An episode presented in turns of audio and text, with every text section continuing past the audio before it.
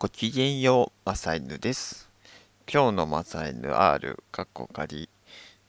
としてラジオを始めていこうと思います。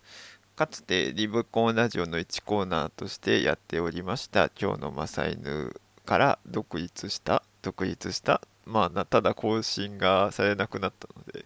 あと自分のペースでアップロードしていきたいっていう考えもありましてあのこちらでやっていこうと思います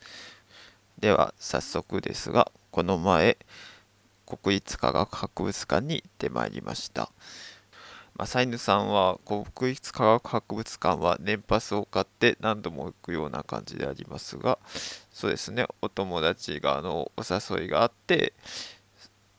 お友達2人と3人で行って常設展を見てまいりました。えーと、常設展価格で料金で入れる企画展のところで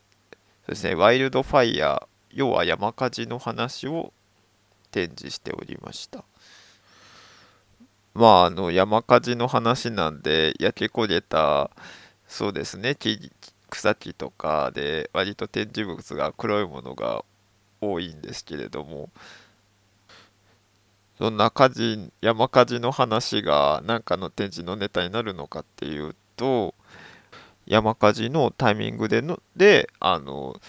種をまき散らす木があるんですね。なんか松の仲間で松ぼっくりみたいな形してるんですけど種が。それがあのー、高熱になるとポーンとはじけるみたいな感じらしいです。まあ多分その植物が他の植物がきれいになくなった瞬間に種をまいて確実に栄養をとっていこうみたいな戦略なんでしょうね。まあある意味焼き畑農業と似たようなことを自然の状態でやってるって感じなんでしょうかね。あと山火事になって木が炭になると長あの長期間残るんですよ。なんかバーベキューとかで焚き火をしてなんか炭をなんか、えーと、地面に残しておくとあれただの炭素の塊だから土に分解されずに結構残っちゃうみたいな。だからちゃんと片付けなさいみたいな話が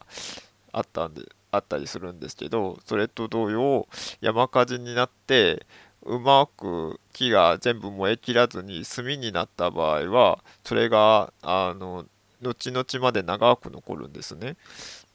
でそれが化石とかになりやすくって後から発掘されやすくってその植物が長期保存になって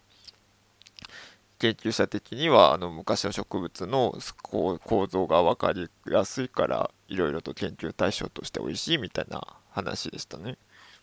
まあ展示の話はこのくらいにしてまあそれで今回読書会つながりのお友達2人と行ったんですけどまああの新しくコーナーのところはマサイヌさんがやっぱ一番見入ってたかなってまあお二人は楽しんでいただけたと思うんですけどなんかちょっと置いてけぼりにしちゃったかな感はあるかなって。あと国立科学博物館のムーセイオンっていう館内のレストランがあるんですけどそこの寄りたかったんですけど思ってた以上に混んでいたのでちょっとそこ入れなかったからあなんかちょっと心残りだったかなってとこですかね。まあでもあのおすすめの場所としてあの地球館の1階のところが一番見え見栄えがするのでそこに次ワイルドファイアの後案内してなんかそこは喜んでもらえたのかなって感じですね。やっぱり科博の一番好きな展示のところが地球館1階の奥のところにあるあの動植物生物の標本がずらっと並んでいてそれが進化の系統樹ごとにあの並んでるコーナーがあるんですけど正犬さんそこが一番お気に入りだしあの博物館らしい科博でこそできる展示って感じがするしなんか何も知らない人にが見てもなんかボリューム感があるのでそこがいろんな意味でおすすめしておりますね。まあいつも行ってる場所に他のお友達を連れてくとなんか思わぬ反応があったりとか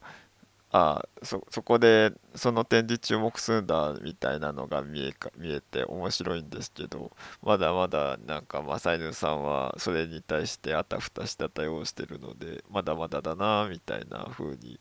うん、良かった点も反省点もあったって感じの博物館案内案内、うん、でした。まあ今後あのお友達なりなんか恋人候補の人間を連れていく際には参考にしていきたいかなって感じですね。まああの画伯だけだとあれなのでなんかその後あの他あのお友達に絵を見に行ったりとか画廊の絵を見に行ったりとか抹茶の